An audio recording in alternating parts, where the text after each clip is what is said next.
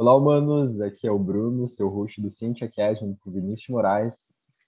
Fala, gente, como é que vocês estão? E hoje a gente está aqui com um convidado muito legal, Cristiano Larreia, de 20 anos, que é formado como técnico em Química pela Fundação Liberato e graduando no curso de Ciência de Dados e Inteligência Artificial pela FGV, além de trabalhar com qualidade de software. Durante seu ensino médio, foi medalhista de diversas Olimpíadas de Exatas, Matemática, Física e Astronomia, e participante de diversos grupos estudantis. Ele é apaixonado por otimizar e melhorar a vida das pessoas. Seu primeiro contato formal com a ciência foi através de um projeto de pesquisa desenvolvido em parceria com o Laboratório de Células-Tronco da URGS. De lá, se apaixonou com a ciência e decidiu migrar da área de química para ciência da área de tecnologia. Então, Cris, conta aí um pouquinho melhor, porque eu conheci particularmente o Cris na Liberato e ele participava de tudo, participava das Olimpíadas, participava de Grêmio Estudantil, participava de Clube de RI. Então, conta aí um pouco mais como é que, como é, que é a tua história. É isso aí, acho que foi muito bem apresentado aí. Mas basicamente isso, meu nome é Cristiano, eu tenho 20 anos, sou formado técnico em Química aí pela Liberato, pela Fundação Liberato. E aí durante a Liberato ali, eu sempre participei de tudo que eu, que eu pude, né? Eu tenho, assim, essa personalidade de gostar de desafios e gostar de coisas novas e não conseguir parar quieto. Então, participei de Olimpíada, de pesquisa, de Grêmio, estudantil, de tudo ali. E aí, nos últimos anos ali, depois que eu me formei da Liberato, eu decidi mudar de área, sair da Química, fui para a área de tecnologia aí, por N motivos. E e atualmente estou aí uh, estudando ciência de dados, que é assim, uma ciência que tem muito aí a despontar. E, mas é basicamente isso. E como é que foi essa transição? Porque Exato. Uh, na época que o Cristiano saiu do Liberato, uh, o Cristiano é o melhor amigo da minha namorada, então a gente sempre manteve o contato, mesmo depois da escola. Eu lembro que tu trabalhava numa uh, numa empresa de cimento, isso? De cimento, sim. Fazendo é. análise é. química de cimento, e daí, uh, seis meses depois, a gente se encontrou num X e ele falou, ah, eu sou programador agora, eu sou tester, e eu, tá, como assim? Como é que é. foi essa transição tão rápida aí? Porque tu aprendeu bem rápido também, né, programação.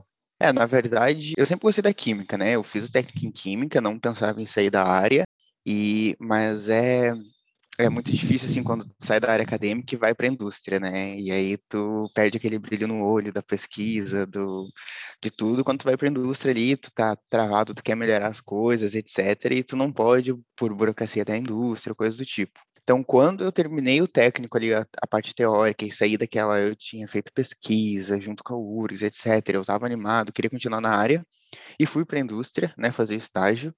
Eu fiquei meio desanimado, assim, meio desapontado. E aí eu comecei a repensar se era aquilo mesmo que eu queria, sabe? Porque teria que trabalhar, né, para estudar a vida. E aí, será que química seria a mesma área? E aí eu tenho uma família que é da área de TI, né? Meu, meu irmão trabalha com TI e a minha mãe trabalhou muito tempo, muitos anos atrás, hoje em dia não trabalha mais. Então eu tinha um conhecimento da área e aí, enquanto estava lá fazendo estágio, eu não estava gostando de ué, por que não tentar, né? Por que não trocar? E aí comecei a estudar ali um pouco de programação, etc. E na química, querendo ou não, depois ali de quatro anos de química, mais seis meses de estágio, tu internaliza um pouco, assim, essa mentalidade de qualidade, atenção aos detalhes, né? E essa parte mais analítica que a gente obtém na química ali. E aí eu disse, ah, tem uma área de qualidade dentro da área de TI, né? Por que não aproveitar? E aí, então, eu fiz meus seis meses de estágio. Eu me lembro que eram 720 horas de estágio obrigatórias. Eu fiz 726, que foi 720, e mais seis que eu pedi demissão. É. E aí, enquanto fazia o estágio, eu já, eu já estava estudando. Meu estágio começou em janeiro, e ali em março eu já vi que era o que eu queria, e comecei a estudar. E eu sou muito de estudar, gosto sempre de estar estudando, aprendendo, então eu estudava todo dia ali, programação, etc comecei a usar para área de qualidade e ali por junho, julho já tinha conseguido uma vaga ali para treinar numa empresa na área de qualidade. E aí saí da minha empresa que eu estava trabalhando de técnico em química e entrei para a área de TI. E daí só foi. Em tecnologia, tipo, você está analisando a qualidade da tecnologia, fato. Sim. Mas. É, uh, é quando fala em qualidade assim de software, tem uma vasta amplitude é, de, é de termos e coisas que tu pode falar, mas eu entrei basicamente como tester, então, assim, quando a pessoa desenvolve um site, né, o desenvolvedor vai desenvolver, mas o desenvolvedor é um ser humano, né? Ele vai deixar passar coisas, ele vai deixar passar erros, assim como qualquer trabalho que a gente vai fazer, a gente vai deixar passar coisas. E aí, na área de qualidade, é como se fosse um controle de qualidade mesmo, assim, igual tem na indústria dos processos e dos produtos, mas na área da qualidade ali para software. Então, tu vai pegar o site que o cara desenvolveu e tu vai testar, né? Tu vai pegar as funcionalidades, tu vai testar. Ah, se eu tento fazer isso aqui, né? Se eu tento botar, por exemplo, um campo de login, se eu tento botar um e-mail errado, ele tem que me retornar um erro de que o e-mail está errado, sabe? E às vezes o cara não pensa nisso, o desenvolvedor não pensou nessa parte. Então eu entrei ali primeiro só fazendo a execução dos casos de teste, né? Então tinha já, alguém já pensava nesses casos, que tem que ser alguém que conhece mais o sistema, e eu só executava, né? Pegava o roteirinho e executava lá. Depois comecei já a elaborar os casos de teste, e aí tem toda uma teoria por trás, tem todo um estudo de estratégias, de quais os tipos de teste, assim, é uma área bem, bem grande, até uma coisa muito interessante que tem nessa área é que uh, a gente fala muito ali que na área de TI tem é um público muito masculino, né, e o primeiro bug, que é o que a gente fala, é, uh, que é o, o, primeiro erro que dá num site, né? Então, esses bugs, o primeiro bug da história, quem encontrou e registrou foi uma mulher. Né? Então, assim, a gente. A Ada Lovelace? É, a Ada Lovelace e também tem a Grace. Esqueci o sobrenome. Mas eram duas mulheres que trabalhavam em conjunto, e daí surgiu a área de qualidade de software, né? E então é uma área bem legal, assim, tem toda uma teoria por trás, todo um conceito, as regras e estratégias, assim. E aí eu entrei, e aí comecei como tester, depois aí foi evoluindo para escrever casos de teste, analisar, etc. Tu trabalha numa empresa grande agora, né, Cris? Como é que vocês Sim. gerenciam, assim, a qual bug vocês dão prioridade? Porque Uh, para quem não é da área, assim, é impossível. Todo uh, programa vai ter bugs, né? Todo programa vai ter erros. E ali, quando tu tá lançando alguma coisa, vai ter bugs que tu vai deixar, tu vai lançar uh, de qualquer maneira e vai ter bugs que tu vai ter que tirar porque estão pegando fogo. Lá na, na AIGA a gente faz ali por um processo do que que o que tá pegando mais fogo, sabe? O que que atrapalha mais o usuário. E aí a gente tem uma lista ali de bugs, eu faço um pouco de validação também, então eu uh, trabalho nessa parte uh, também junto com o suporte ali. E aí a gente tem uma lista de prioridades, ah, o que, que é pior, o que, que a gente tem que fazer primeiro, né? Como é que vocês organizam ali no dia a dia? É, é, é essa parte de priorização, assim, é bem, é bem legal, assim, porque por exemplo, eu trabalho atualmente numa empresa de serviços financeiros, né, de, de um banco. Então, assim, às vezes vai ter um bug lá que é a cor era para ser rosa claro e tá rosa forte, né, do botão. E vai ter um bug lá que é o cliente não consegue sacar dinheiro. Né? E aí precisamos uhum. resolver os dois, né? Como é que então vamos dar prioridade? E aí tem várias metodologias assim de análise de risco, então tu vê assim, analisar desses bugs, qual que causa mais risco, qual que tu vai perder mais dinheiro, vai perder mais valor, né? Qual que vai te prejudicar, prejudicar mais a empresa e quais que não. Então, assim, tem toda uma metodologia, é análise de risco que a gente chama, que aí através disso tu consegue priorizar. Esse aqui priorização maior, esse aqui menor, e etc. E aí, é claro, assim, alguns bugs, né, que nem o botão que tá na cor errada, comparado ao outro é nada, assim, né? É azar, né? Não, e o usuário geralmente não entende isso, né? Às vezes tem um bug muito tipo, ah, uh, que nem tinha, uh, existia um bug na plataforma lá que quando tu mudava a língua tinha que atualizar a página para ele mudar a língua, sabe? Uh, e era uma coisa banal assim comparado com outras coisas que tinham que resolver. E daí adivinha o que que o usuário reclamava? Ele não reclamava do, dos outros bugs, reclamava da da língua que não mudava se tu não desse um refresh na página, sabe? Então... É, é que cada, querendo ou não, cada um vai, vai pegar no que é, tipo, mais, mais, dói mais no seu, né? Então, essa pessoa só tem necessidade ali da língua, é igual, por exemplo, a questão de acessibilidade. É uma coisa que para as empresas, assim, tá muito novo. Então, por exemplo, quando tu faz lá a tua página, tu tem que botar, por exemplo, uh, ali, o out nas imagens, né? Porque a pessoa que é cega vai rodar lá o script que o computador vai ler o que está na página e vai e vai falar, né? E aí, se tu não tem o out nas imagens, que é uma coisa que nem aparece na interface, mas que por dentro ali tá, uhum. uh, essa pessoa que é cega não vai conseguir fazer isso, né? Então, atualmente tem padrões, né? Tem tem vários e até lei, tu pode levar até multa se tu não fazer um site acessível, mas as empresas normalmente não estão acostumadas com isso e assim não é não é assim uma dor para as empresas isso assim. Então acaba que a maioria assim quase nem tem, sabe? Esse dia a gente estava até vendo lá o site da Amazon, por exemplo, tem alguns padrões, por exemplo, eu não posso, imaginando que eu tenho um campo de login, né? Eu não posso ter só dentro do campo de login assim, insira aqui o seu e-mail, porque no momento que eu boto o mouse vai sumir aquela legenda, né? E a pessoa que é cega não uhum. vai conseguir ler. Tem em cima desse campo um insira uhum. e-mail né? Ah, então é um tooltip que fala, né? Tipo um balãozinho é... que aparece. Ou só um, uma descrição ali para quando rodar o, o, o, script que vai ler ali, vai estar, tá, insira aqui seu e-mail e você, porque se tiver só ali dentro, tu não vai conseguir ler. Eu estava vendo, se não me engano, não sei se era no site da Amazon, mas era de uma empresa grande, não tinha, sabe? Então, assim, às vezes são detalhes que a gente acha que é bobagem, né? Tipo, ai, imagina o dev tá lá com um milhão de, o desenvolvedor que desenvolve o site, né? com um milhão de demandas, um milhão de coisas para desenvolver, e aí vai chegar o, o QA, né? É quem cuida da qualidade, normalmente chamado de QA na área de tecnologia. Fala assim, ah, uhum. ah, não, tu precisa botar, além desse insira aqui seu e-mail, em cima insira aqui seu e-mail. O cara vai ficar, pô, que bobagem, né? Que frescura, mas são coisas assim que às vezes a gente nem entende, nem tá no nosso escopo, porque a gente não tá revivendo aquela realidade, né? Sim, com certeza. A gente estava até discutindo isso num dos últimos podcasts com. Incrível, com o Cristian a gente falou. É, Exato, eu estava pensando nisso agora. Sobre acessibilidade, porque. Exatamente. É, é, é uma coisa muito importante que, por a gente não vivenciar isso, a gente é, costuma ignorar na nossa realidade. Uh, de, por exemplo, as calçadas não serem acessíveis, ou uh, terem objetos aéreos, que é uma coisa que atrapalha muito os cegos. Uh, das pessoas deixarem placas atiradas e daí o cego vai lá e bate a cabeça porque ele não consegue detectar com a bengala.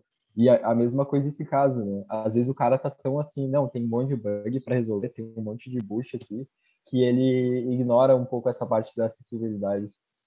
Sim, é, e aí entra como atribuição da qualidade, além de, claro, o básico, né? Então, por exemplo, não tá dando, pra... ele vai testar se ele consegue sacar o dinheiro lá, e aí não tá dando, então precisa resolver, mas é testar essas outras coisas, assim, né? Então, até dentro da própria área de qualidade, tu pode seguir por várias vertentes ali, e aí tu pode escolher se tu quer fazer os testes mais de software, mais sistema, enfim, mas é basicamente isso, né? Daí eu aproveitei a, a bagagem que eu tinha ali da química, que na química é assim também, né? 0,1 ml vai mudar teu resultado e não tem o que fazer, né? Tem que repetir Exatamente. tudo se tu errar. Então, aí eu aproveitei essa bagagem para ir para a área de qualidade aí de software. É muito doido, tipo, eu tô na área, tipo, de pesquisa, e aí o meu material que eu tô preparando, por exemplo, eu vou variar entre 0,04 miligramas e 0,08. E tem uma diferença. É muito pouco, né?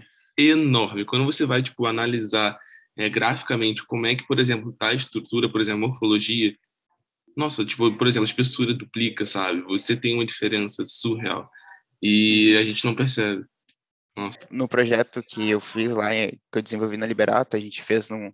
Era ali da área de. Células tronco, né? De células tronco, etc. Também, assim, a gente lidava com quantidades que eram 0,1 microlitros, não era nem mililitros, era Caramba. microlitros, sabe? E aí são quantidades assim que só realmente com pipetas automáticas, né, que tu usa para sugar ali, etc, tu conseguia fazer, porque senão não tem como, né? Tipo... O que, que era o teu projeto, Cris?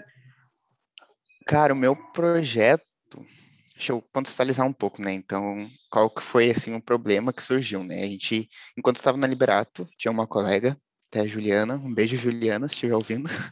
Uhum. A Juliana é uma é uma colega nossa que fazia balé e ela tinha muito problema no joelho, né? Uh, por causa da cartilagem. Ela não tinha cartilagem, ela tem, mas estava desgastada a cartilagem do joelho. E, enfim, é um problema que afeta muito os idosos, etc, né? Então, daí surgiu o problema da pesquisa, que era como que a gente pode resolver isso, né? E o principal problema ali da cartilagem, do tecido cartilaginoso, é que ele tem a gente não pode falar que ele não tem capacidade regenerativa, não é que nem a pele que se corta e ela regenera, né? Mas é tão, tão, tão baixa que é como se não tivesse, né? A cartilagem. Ela não tem. Então, uma vez que ela está uhum. desgastada, não tem o que fazer, sabe? Sinto muito. Sim. E aí o que tinha de pesquisa desenvolvida até então era uns estudos sobre tomar aquelas cápsulas de, de colágeno. Tomar ah, colágeno. exato. É, que ah, ajuda a regenerar. Que, que, deixa, deixa a pessoa, como é que uh, retarda o envelhecimento. É, isso. E, aí, e até sim para as cartilagens do, entre os ossos, né, uh, que amortecem ali o impacto, a, a, não tem nenhum estudo comprovando que ajuda, né, mas também, assim, não tem dentro da área uma coisa meio ambígua, assim, sabe? Algumas pessoas, uh, com base ali no que as pessoas falam que sentem de dor, falam que melhorou, né? Mas aí tem a, o contraponto, um que é, é. O, o placebo, né? Que pode ser um resultado falso ali da mentalidade da pessoa que ela acha que tá tomando e tal, ó, show. Uhum. Então, assim, aí não tinha muita pesquisa envolvida em cima disso, né? Aí, qual que, que, que a gente desenvolveu? Era eu e mais um colega meu. O que, que a gente desenvolveu no nosso projeto, né? A gente criou um hidrogel e aí, normalmente, quando fala em hidrogel, as pessoas pensam em creme, né? Alguma coisa assim. Mas nosso hidrogel é mais parecido ali com um silicone, assim, mais firmezinho, que qualquer ideia. O hidrogel, ele tem uma característica que ele é muito poroso, né? Ele é feito de fibras que se reticulam, e aí, então, fibras ali que vão ficar todas emaranhadas, etc. Mas entre essas fibras tem espaços. E aí, qual é a ideia do, do hidrogel? É servir como um, um suporte, uma base para as células entrarem e se desenvolverem. Então, se tu faz um hidrogel com materiais que auxiliam sim a regeneração, estimulam a regeneração, né? A nossa ideia era criar um hidrogel com esses materiais que auxiliassem a regeneração uh, pra, e botar ele em contato com a cartilagem. Aí a cartilagem, as células da cartilagem vão entrando no hidrogel e aí vão se regenerando, aumenta essa capacidade regenerativa da cartilagem. Então, o nosso projeto ali em parceria com a URGS foi isso, foi criar esse hidrogel. A gente criou um hidrogel à base de quitosana, é um polímero que tem nas, nas cascas de crustáceos, né? Caramba, nossa. Nossa. E aí a gente criou a base de quitosana e morina. É um composto natural que também tinha alguns estudos que indicavam que auxiliava na regeneração. E aí o nosso trabalho de pesquisa foi todo in vitro, né? Que era nível de ensino médio ali. Mas então era isso, a gente criou esse hidrogel e testou com células tronco se estava promovendo a, a proliferação e essas células tronco estavam conseguindo se multiplicar dentro desse arcabouço, né, que a gente chama assim, é como se o, o, o hidrogel fosse, tem muitos termos para isso, né, tem um scaffold, arcabouço, mas é tudo a mesma coisa, é uma base que as células vão uhum. entrar e vão se multiplicar ali dentro in vitro seria em laboratório, assim, sem testes Isso, humanos, isso. Né? É, o, o, in vitro é que as, os testes foram só com células, sem testes animais, humanos, em vivo, né? Que seria é, a próxima... uma burocracia para poder desenvolver. É, e é uma é. burocracia que faz sentido, sabe? Mas... Sim, com certeza. É. E, e, e, que dura anos, né? Tipo, me lembro que testes em vivo ali era no mínimo no caso de cartilagens, né, a gente fez todo o estudo para continuar a pesquisa ali. No caso de cartilagens, eles são testados em cartilagens de porcos, né, uh, porque são os animais que têm, assim, a maior, né, uh, uma cartilagem maior, que dá mais área de contato ali para testar. E aí demorava, tipo, quatro anos, assim, cinco anos, para depois passar para os humanos. Então, assim, são pesquisas que duram anos e anos e anos, né? A gente fez essa parte toda in vitro em um ano ali, mas foi bem legal, assim. E o comitê de ética da Liberato é muito rígido em relação a isso, né? Em testes é. de animais e humanos. E quando a gente foi pesquisar, até processo em vivo, se eu não me engano, tem alguma coisa de que alunos de técnico não podem, ou só alunos da graduação. Existe alguma regra, assim, que eu não vou falar aqui porque eu não sei exatamente a regra, mas tem alguma regrinha, assim, que que tu tem que ter ali um mínimo de formação para fazer os testes em vivo, né? A gente fez em parceria com a URGS, a Universidade Federal, aqui do Rio Grande do Sul, com o laboratório de células troncos lá. Uh, e aí até a gente deixou lá, depois que a gente finalizou a nossa pesquisa, uh, isso foi em 2019, né? Então, final de 2019 a gente finalizou a pesquisa para continuar em 2020, mas aí entrou o coronavírus. e aí, né, Pois é, aí, Vamos mas a pesquisa ficou lá com eles, assim, então, para darem continuidade, etc., que aí tem os alunos da graduação, as pós-graduandas, né, os pesquisadores.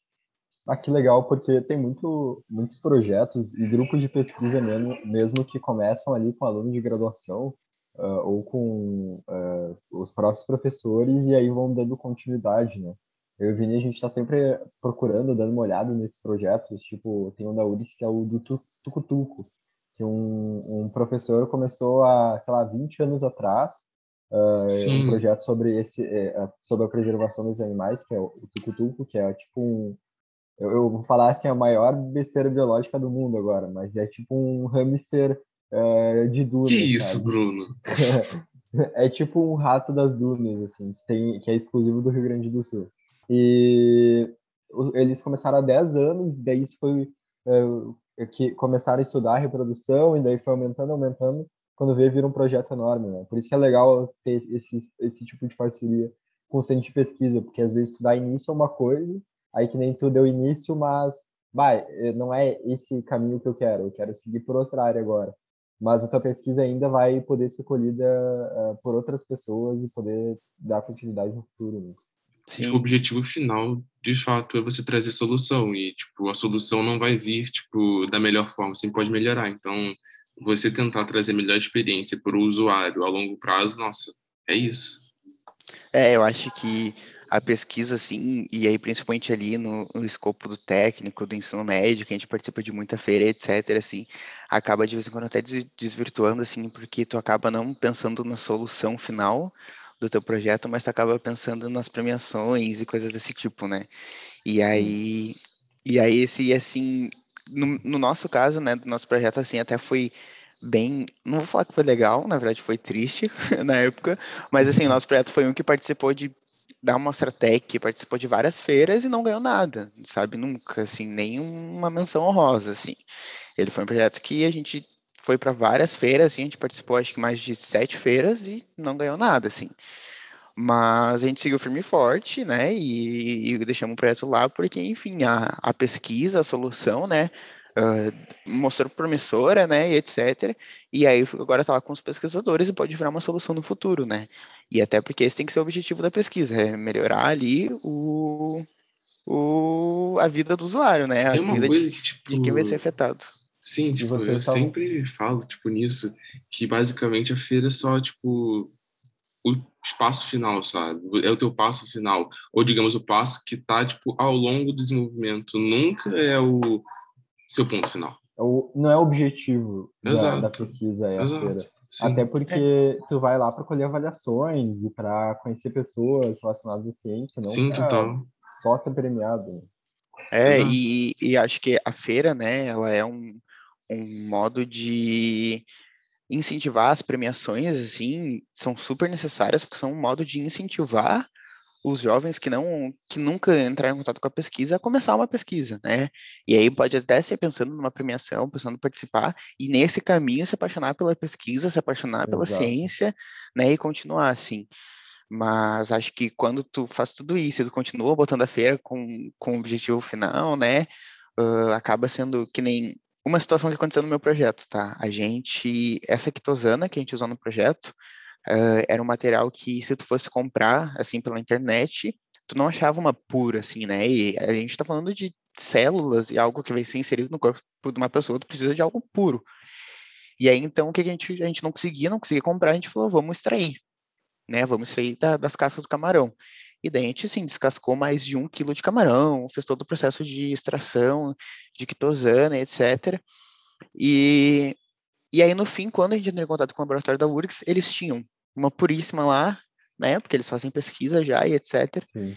E aí, então, assim, dois meses do nosso projeto foi só de extração de quitosana, né, extração, análise, para ver se ela estava pura, e usamos, assim, daqueles equipamentos super ultra tecnológicos que fazia análise por, por raios, não sei o que, assim. E aí, quando a gente chegou lá, isso, isso ia tudo pro lixo, né? Tipo, a gente não precisava mais.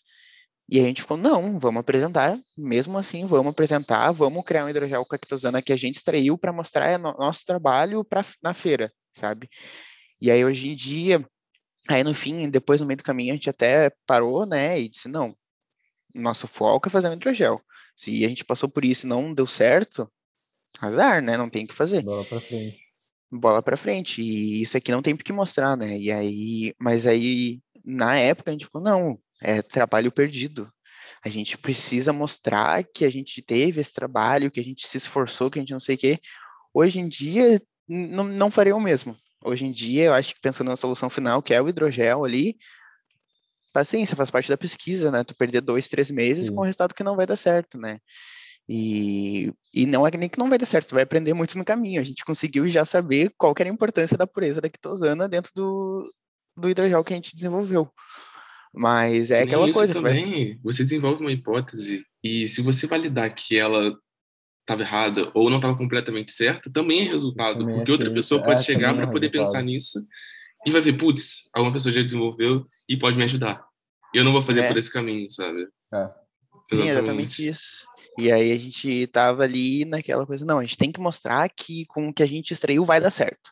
Então vamos continuar, vamos fazer, porque a gente passou três meses extraindo, então a gente tem que mostrar, e aí hoje em dia não não era, sabe, o nosso objetivo da pesquisa era o hidrogel, não era a extração de casca de camarão, sabe, extração da quitosana. Então, hoje em dia, acho que faria diferente, assim, mas é naquela vibe, tá lá todo mundo feira, todo mundo quer ganhar, todo mundo quer é se destacar, loucura. assim, e aí tu acaba... E eu lembro que esse ano em específico, a área de ciências da saúde na Mostra Tech era um tanque de tubarão, né?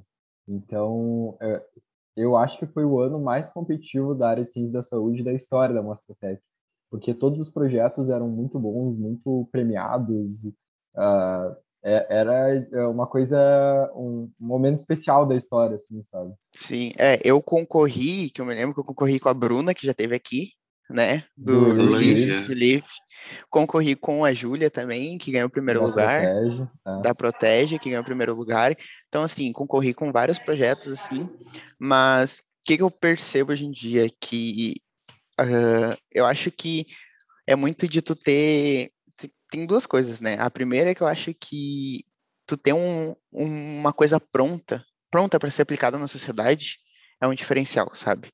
Tu desenvolver a pesquisa ali, tu conseguir. A nossa ainda tem, assim, 10 anos de pesquisa pela frente, sabe? Então, talvez faça sentido a gente não ter ganho nada, né? E, e por causa disso, assim, a nossa a pesquisa ali é uma etapa, enquanto as das outras gurias ali, tu vai ver a da Bruna, a da Júlia, é algo ali que já está pronto, entendeu? É algo um que. Produto, né? É um, é um produto que pode ser aplicado agora, agora né? É, as duas agora têm empresas relacionadas ao produto. A Bruna do Relix Live a gente já chamou aqui, ela já falou sobre o produto dela. E agora a Júlia também tem o, o, creme que ela criou no ensino médio, já é uma empresa. Então, e, e é engraçado pensar nisso, né? Porque eram concorrentes na Mostra Tech, em outras feiras, e tava sempre aquela coisa. Ah, uma, uh, a, a Júlia ganhou o primeiro lugar, daí depois a Bruna, só que no, na vida real é parcerias, né? Não, uma, uma não concorre com a outra, porque por mais que sejam áreas de ciência da saúde, o objetivo é ajudar a vida das pessoas em doenças diferentes, em, em casos de uso completamente diferentes, né? Sim, não, é exatamente isso, assim. E aí outra coisa que pegou, assim, para nós, que hoje em dia, se eu fosse pensar, parar para analisar, assim, eu acho que é muito do, do tu apresentar mesmo, né? A gente, era eu e a minha dupla, né? Que fazia comigo, a gente tinha muito o objetivo de apresentar de uma maneira assim, porque tu vai, tu vai numa estratégia, a maioria das pessoas que estão ali são ensino médio, e a maioria das pessoas que vão visitar o estante são os pais das pessoas, né? Então, pessoas que não sabem de ciência, pessoas que não sabem os termos técnicos, etc. Então, não tem por que eu chegar lá e despejar um... A gente criou um hidrogel de quitosana com células troncos mesenquimais, blá, blá, blá, e despejar um monte de conceito técnico e falar, é isso, Sim. entenderam? Sim. Então, a gente tentava muito, assim, uh, popularizar, mas acho que a gente acabou uh, popularizando até demais, no sentido de assim. É, no sentido assim, ah, que nem a gente. Uh, quando a gente fez o processo lá de reticulação, então de criar as fibras dentro do hidrogel, a gente usou hidróxido de sódio e ácido acético. Daí a gente comentava, ah, a gente usou ácido acético, que é como se fosse vinagre, e hidróxido de sódio, que é como se fosse soda, sabe? Para as pessoas terem uma noção. Uhum. Mas aí acaba também perdendo um pouco do brilho, sabe? Querendo ou não, assim, Sim. o nosso ácido acético tinha que ser muito puro, né? Tem todo o processo de purificação, o NROH também, sabe? E mais algumas coisas assim. E aí, para os avaliadores, os avaliadores são pessoas técnicas, eles conhecem, né? Sim. Eles sabem. Então, se, se tu falar isso para o avaliador, assim, não faz muito sentido também. Sim. Então, acho que em determinado momento a gente acabou pecando pelo excesso mas foi assim, não tenho, não me arrependo. Hoje em dia troquei de área, não, não sou mais a química, mas não me arrependo assim, uma vírgula de tudo que, que fiz de pesquisa e que, e que fiz lá na química. Ah, porque, é, como tu disse, muitas vezes a gente acha que são coisas completamente distantes, que nem tu, a área da química, com o que tu tá fazendo agora, mas aí uma experiência que tu trouxe da clínica, que foi controle de qualidade, tu tá conseguindo usar agora. Eu também, uh, no, no trabalho que eu tenho agora, não tem tanto a ver com eletrotécnica. Eu trabalho muito mais com a parte uh, de eletrônica do que de eletro mesmo. Só que tem várias coisas que eu aprendi no meu curso que ainda são úteis para mim no trabalho e que tem um vínculo que eu nem imaginava que teria. Então, isso, isso é legal na hora de da gente pensar no curso, né? E, Cris, tu estava fazendo ciência de dados agora na faculdade. Não, não, é inteligência artificial, como é que é? É ciência de dados e inteligência artificial. É um curso novo aí que tem. Acho que aqui no Brasil é a, a PUC que tem, se não me engano. A PUC Rio, a PUC aqui de Porto Alegre e a FGV, assim. E tu conseguiu uma bolsa na FGV?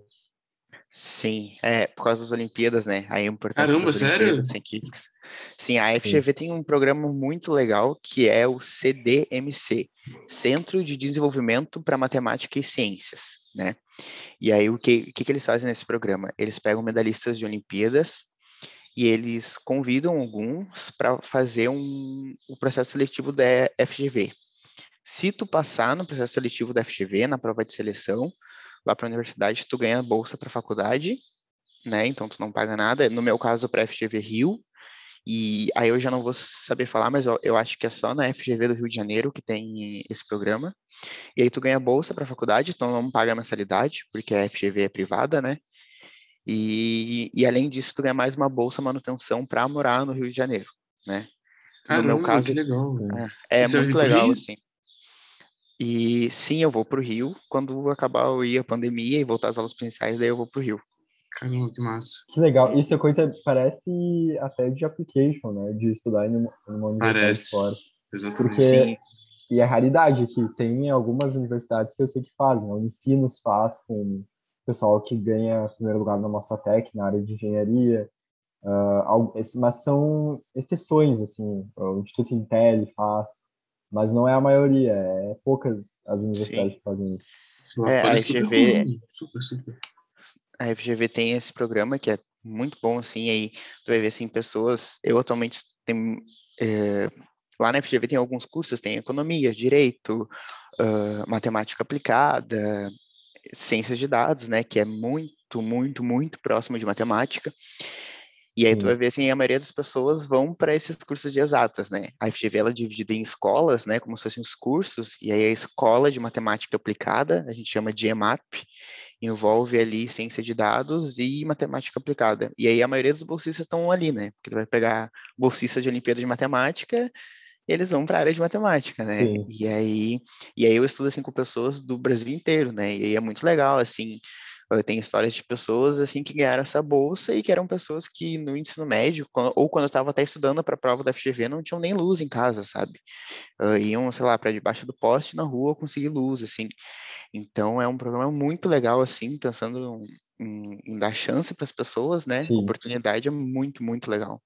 E tu, eh, querendo ou não, arranja alunos engajados, né? porque a- aquela é a Então. oportunidade que eles têm de melhorar de vida, de sair de uma situação de vulnerabilidade. Então, tu tem alunos muito mais engajados que podem crescer dentro, que estão usando aquela oportunidade para crescer como profissionais e crescer dentro da área deles. É muito diferente de alguém que os pais estão pagando a universidade, claro, ah, tem alunos esforçados em, em todos os casos, né? Uh, mas muitas vezes, uh, se a pessoa está recebendo isso de mão beijada, como se fala o termo popular, eh, pode ser que ela não valorize tanto essa oportunidade como alguém que depende daquilo. Não tenha essa fome de crescer, sabe? Sim, é, e a- além do mais, assim, a FGV tem, a FGV, ela é muito, ela dá uma estrutura muito boa para os alunos, sabe? Muito boa mesmo, assim. E aí, esse retorno, esse investimento que eles têm é muito até de empresas privadas, porque no futuro esses alunos vão trabalhar nessas empresas, né? Então, indiretamente, as empresas estão investindo em algo que vai dar retorno para elas no futuro, né? Sim, pensa em profissional de ciência de dados, sabe? É uma minoria no Brasil hoje, assim, é uma área que está pouquíssimo desenvolvida aqui no Brasil, mas é uma área que todas as empresas querem, né? Tu conseguir analisar dados dos teus clientes, quem é que não quer isso atualmente? Sim, sim. Então, assim, é, é, muito investimento que vai voltar depois, né? E como, e como vocês analisam os dados? Uh, por exemplo, eu estava lendo um livro, uh, acho que provavelmente vocês devem conhecer, que é O Poder do Hábito. E Sim. os caras estavam analisando, uh, estavam falando sobre dados e, e hábitos, enfim, é que se a mulher comprasse um, é, um, um, remédio específico, não me lembro exatamente o que era, mas se ela tivesse um padrão de compra específico, que é, uh, queria dizer que ela estava grávida. Então, a partir desse padrão de compra, eles uh, cadastravam o consumidor como uma pessoa grávida, e daí, ah, ela teve esse padrão de compra no primeiro mês. Como ela está grávida, no segundo mês, o padrão de compra é, é, é esse a partir do sétimo mês, o padrão de compra é começar a comprar fralda e berço. Então, eles começavam a mandar uh, cupons de desconto para essas pessoas nos meses exatos que elas estavam grávidas. Então, aconteceu uma coisa muito uh, curiosa, que tem até a ver com a LGPD, a Lei Geral de Proteção de Dados, que tu também não pode extrapolar com o uso de dados das pessoas, mas aconteceu uma coisa muito legal, que tinha uma guria que estava grávida, escondeu do pai e o mercado, entre aspas, descobriu antes do que o próprio pai. Então eles estavam mandando cupom de desconto de fraldas e coisas de gravidez, e daí o pai foi lá e quis processar a empresa dizendo que estava influenciando a filha dela a engravidar, sendo que a filha dela já estava grávida e o mercado sabia e o pai não. Que então loucura. é um relato assim gente, muito maluco de como a gente pode usar os dados, é, até demais até. De repente, o Zoom tá, tipo, quiserem... usando nossos dados aqui, tipo, de alguma forma. Isso é, é louco demais. Sim. Tudo, é. né? Os cookies que a gente aceita no site, tudo, né? é, né? Tudo. O, os anúncios personalizados para nós têm muito a ver com isso. Uh, então, eu, eu acho muito curiosa essa parte de, de banco de dados, enfim, como que tu usa os dados para vender produtos. Uh, quem quiser conferir um pouco mais desse lato, leia o Poder do Hábito, que é muito legal, assim, eles vão explicar uhum. muito melhor como que os caras fizeram isso. É, é, é, quando a gente fala em ciência de dados, inteligência artificial, a primeira imagem que vem na cabeça de todo mundo é os anúncios, né? Ah, porque eu pesquisei sobre uma calça ontem e hoje só aparece esse anúncio de calça, né? E realmente, a ciência de dados, né? Ele está pegando no que tu tem interesse e vendo ali o que que, o que, que é interessante para ti, né? Mas aí, assim, é ciência, né? É ciência de dados. Então, é igual na ciência normal, assim, uma pessoa que é muito talentosa para ciência e que tem os recursos pode usar a ciência ao contrário, né? Pode usar, não pode usar não para favorecer as pessoas, mas no sentido inverso, assim, né? Se a pessoa tiver uma intenção. E na ciência de dados é igual. Tu pode usar teus dados tanto numa empresa, né, para tomada de decisão numa empresa. Então, ah, precisamos lançar um novo produto. Qual, o que que nossos clientes estão precisando, sabe? Que, qual que é a reclamação deles? Uh, e coisas assim, então, ah, vamos Sim. ver ali o maior chamados na empresa, né? Chamados de coisas que estão ruins. E a partir desses dados, conseguir desenvolver coisas que solucionem, ou tu pode usar para outras coisas, né? Então, acaba Sim. sendo ciência, assim, também. É, é muito valioso os dados. Uh, eu estava vendo, eh, na empresa que eu trabalho, na AIGA, a gente desenvolve dispositivos de internet das coisas para várias áreas. Entre elas, monitoramento de temperatura, enfim e tem um cliente específico que ele quer fazer monitoramento de remédios. Então ele quer que o, que o remédio ali ele tem uma faixa específica de temperatura e ele está colocando nas cargas dele para saber se essa faixa é estável dentro da embalagem que ele usa. Então, se a embalagem dele for estável, ele vai diminuir o investimento dele com controle. Ou seja, Uh, já que a embalagem é estável, não preciso ter uma coisa controlando a embalagem em todas as embalagens, porque a embalagem sozinha já é estável. Então, Sim. isso, assim, uh, por uma coisa pequena, uh, dele ter essa informação, dele ter esse dado, ele consegue ter um, uma diferença no orçamento da empresa absurda, assim, porque controle de temperatura é uma coisa que gasta muita energia, que são equipamentos caros. Então, é, é, uma das inúmeras coisas que a gente pode fazer com dados, né? Não só dados Sim. pessoais, mas, enfim, com é. dados em geral. Não, aí é uma área que no Brasil é muito recente, né? Mas que, tipo, querendo ou não, essa abordagem, a gente diz abordagem data driving, né? É tu basear tuas coisas com base no que teus dados entregam. E é assim, querendo ou não, é o futuro, né? Os dados e é até para e querendo ou não, até não, quando a gente fala isso assim, até para mentalidade, assim, né? Uh, de questões sociais, políticas, de tu basear em dados, né? Tu, tu, porque Daí é o, o mais o mais garantido ali, né? Tu basear em dados, em evidências para tomar tuas decisões, assim. Sim, a, a, como qualquer empresa faz. Né? Tu basear suas, as decisões políticas realmente de, eh, de uma, uma abordagem científica com dados do que, ah, eu acho isso, eu acho aquilo. Talvez uhum. a gente tivesse um caminho melhor a partir disso. Né? É. Gente, é, é, muito engraçado, né? Porque eu sou uma pessoa que perco muitas coisas com facilidade. Por exemplo, perco meu telefone, perco minha carteira, perco minha chave. E eu sempre fico falando, nossa, se eu pudesse colocar um mini GPSzinho aqui, sabe? Eu ficava pensando, tipo, no custo-benefício. Será que aí valeria a pena? Aliás, Cristiano, tipo, se a gente fosse colocar, por exemplo, uma coisinha pequenininha assim, Bruno tem que estar próximo, vocês acham que tipo, é. teria um custo muito alto? Depende, como assim? Digamos, se fosse colocar é um... um... mini GPS, um mini GPS, um, um dispositivo micrométrico. É que, hum. é que, é, tu tem modos GPS bem acessíveis agora, só que o GPS ele só recebe uh, do satélite, ele não envia. Você precisa, é. Então, tu precisa ter tanto o GPS recebendo as coordenadas de satélite, quando, quanto o módulo transmissor. Então, tu vai ter que usar uma outra rede. Tu pode usar a rede de celular, que é GSM, tu pode usar uma rede de internet das coisas, tem a rede LoRa, tem a rede Sigfox. Uh, nesse, fora que outra coisa que é, é, ruim nesse caso é que o GPS não funciona indoor, né? Então, se tu quer ter uma coisa indoor, não, não funciona. Ah, tá, indoor. Ah, tá, entendi, entendi, entendi. Tu poderia usar uma lógica com Sigfox. A gente consegue ter localização interna com Sigfox. Basicamente, a gente escaneia os, os Wi-Fi que tem no, na tua volta, uh, que são os pontos de acesso que a gente chama. Então, digamos, na casa do Vini tem um Wi-Fi uh, e na, na casa do vizinho tem um Wi-Fi. A gente escaneia esses dois Wi-Fi, manda para uma base de dados e o, essa base de dados retorna a localização que tu tá. Então, é, é tem uma um maneira, produto, assim... Tem um produto da Apple, eu não sei se é o Apple Watch, mas que já tem uma coisa assim de localização. Não, é um chaveiro da Apple. Não sei se é da Apple, na verdade, mas que eu tava vendo assim, tu baixa o aplicativo no celular e tu tem um chaveiro lá com tuas chaves. E aí tu vai andando com o teu celular pela casa e ele vai te guiando para onde tem que ir para achar o teu chaveiro, assim. Eu já, eu já vi algumas coisas sobre isso, eu vi umas pessoas testando, assim, no Instagram ali. Fácil, Gente, seria muito mais fácil. É, eu vi, uns, eu vi uns blogueiros testando, assim, aí eles botaram, tipo, em cima da TV ou tipo em cima de uma estante, e daí o, e aí tu vai pelo celular guiando assim, né? Tu vai passando pelos cômodos, ele vai mais para direita, mais para esquerda e ele vai Eu mapeando eles assim. fazem pela frequência do sinal, não pelo Eu não então sei. tipo assim, ah, o teu celular, a frequência de sinal, ela tá tu vai seguindo pela frequência, tipo, ah, tu tá mais distante, a frequência do sinal tá mais baixa. Uhum. É, é como se fosse um jogo de quente e frio. Se tá É, exatamente isso. Era exatamente isso. Era um jogo de quente e frio, assim. É, se tu tá chegando mais perto do celular, o, o sinal tá aumentando. Então quer dizer que tu tá ficando mais perto. E daí tu vai seguindo nesse jogo de quente e frio até achar o celular.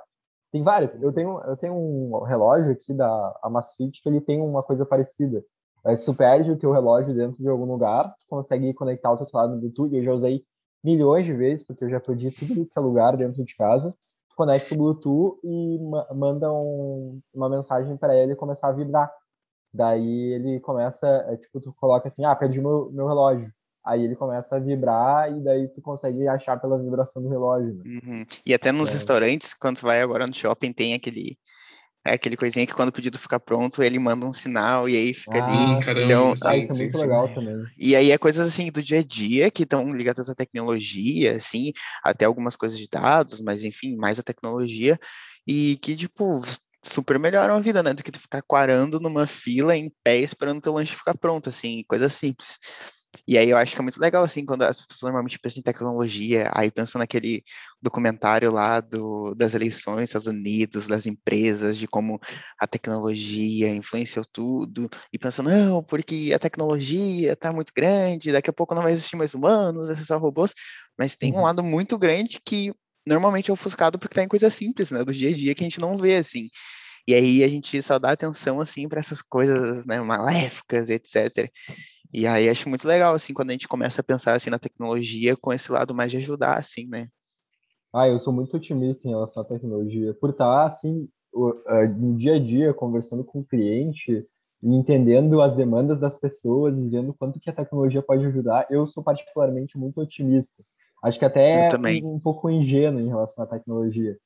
Porque eu fico vendo, por exemplo, uh, teve o, o, uma parceria agora do Facebook com a, o Ray-Ban, e eles criaram um óculos com câmera, que tu consegue tirar, tipo, uns Snapchats, assim, umas fotos uh, dos lugares que tu vai, consegue gravar vídeo, e eu fiquei, caramba, que legal, imagina tu aplicar isso usando um esporte, uh, imagina tu aplicar isso no, indo numa festa, tirando foto com relógio, essa foi Você reproduzir a sua visão, né, é, tipo... É, outras pessoas já começaram, meu Deus, isso aí é 1984 na Terra, o Mark Zuckerberg quer controlar todo mundo, eu fiquei, pô, será que eu sou ingênuo ou será que as pessoas são um pouco alarmistas quando se fala de tecnologia?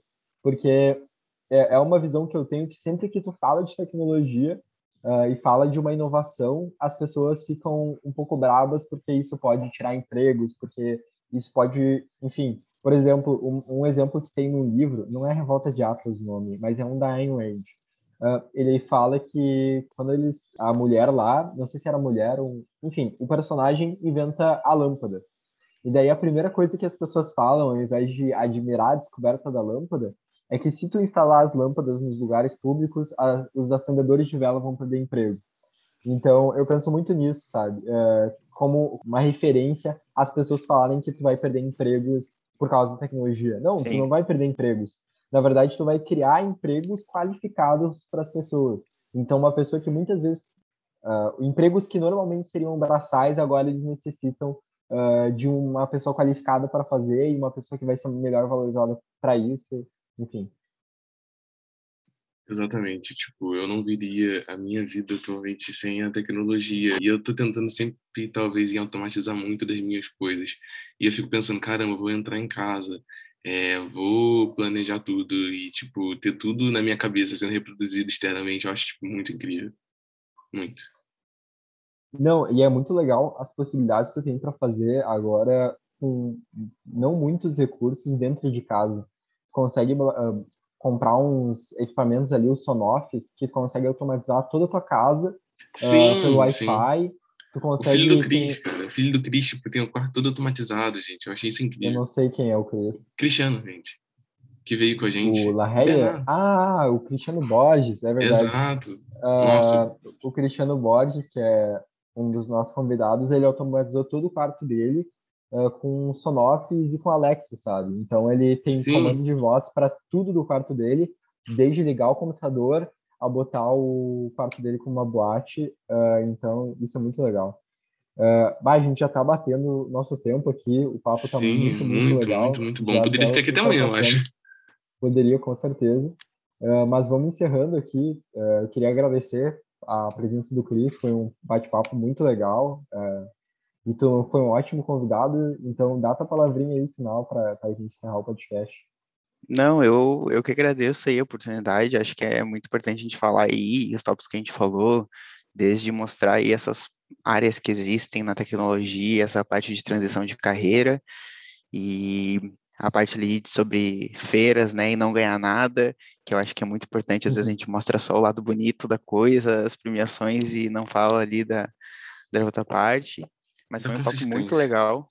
Sim. Muito incrível. legal e, e muito show. Nossa, Cris, muito obrigado por ter vindo aqui também. Exato, passa as redes.